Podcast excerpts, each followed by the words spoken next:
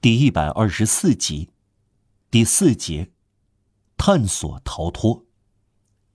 要理解下文，必须正确的想象出直墙小巷，特别是走出波隆索街尾，进入这条小巷时，抛在左边的拐角。直墙小巷右边几乎完全夹在外表寒酸的房屋中，直到皮克普斯小巷。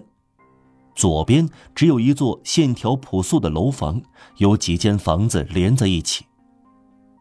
随着接近皮克普斯小巷，逐渐升至两三层高，以致这座建筑在皮克普斯小巷那边很高，而在波隆索街那边很低。在我们所说的拐角上，低到只有一堵墙。这堵墙没有直通到街，而是缩回去一大截儿。两脚被遮住了，在波隆索街和直墙街的人都望不到这一段。这堵墙从断墙的两角起，一是伸向波隆索街，直到四十九号；一是伸向直墙角，直到上文提到的那座幽暗的楼房，切入山墙。不过这一段短得多，因此在街角上形成一个新的凹角。这片山墙阴森森的，只见到一个窗户，或者说的更确切些，是两块包了铅皮的护窗板，而且总是关闭着。我们在这里提供的地形极其精确，确定会在这个街区的老居民的脑海里唤起十分准确的回忆。断墙完全被类似一道破烂的大门填塞了。这是用直条木板胡乱拼凑而成的，上宽下窄，有长条的横铁皮连起来。旁边有一扇普通大小的车马通行的大门，这扇门的开设显然不超过五十年。一棵椴树的树枝伸出断墙，波隆索街那边的墙爬满常春藤。在让瓦尔让微弱雷卵的处境中，这座幽暗的建筑好像没人居住，又很偏僻，吸引了他。他用目光迅速扫视一遍，他心里琢磨：要是能进去，也许会得救。他先有想法，后有希望。在这座建筑伸向直墙街的正面中间部分。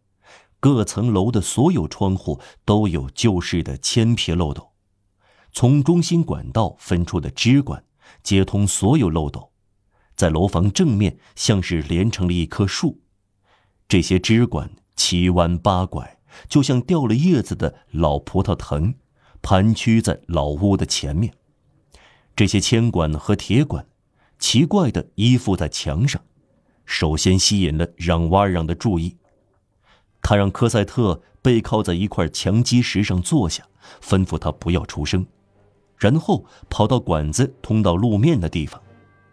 也许他在想办法由此爬上去进入楼房，但是管子朽烂了，无法利用，紧紧贴在墙上。再说，这座静悄悄的房子的所有窗户都有粗大的铁栅，甚至屋顶的阁楼也是如此。另外，月光完全照亮了房子正面，街道尽头观察他的人会看到让瓦尔让攀爬。末了，科赛特怎么办？怎么把他送到四层楼高的高度呢？他放弃了从管子爬上去，又顺着墙爬回到波隆索街。当他来到把科赛特放在那里的断墙处时，他发现那里没有人看得到他。就像上文所解释过的，他躲开了所有的目光，不管来自哪个方向。再说，他处在黑暗中。有两扇门，也许可以硬闯进去。越过墙，可以看见椴树和常春藤。这堵墙显然对着花园，至少可以藏在花园里，尽管还没有树叶。就这样度过下半夜。时间流逝，要赶快行动。他摸索到大门，马上认出大门里外都封死了。他怀着更大的希望走进另一扇大门。它破旧不堪，这样巨大就更加不结实，木板腐烂了，连着的铁皮只有三条，已经锈烂了，看来可以洞穿柱石的门板。在观察时，他看到这不是一扇门，它没有铰链，没有荷叶，没有锁，中间没有缝。横贯其中的铁皮没有中断处，从板缝的缝隙中可以看到粗粗混合的沙石。十年前行人还能看见，他不禁惊讶地承认。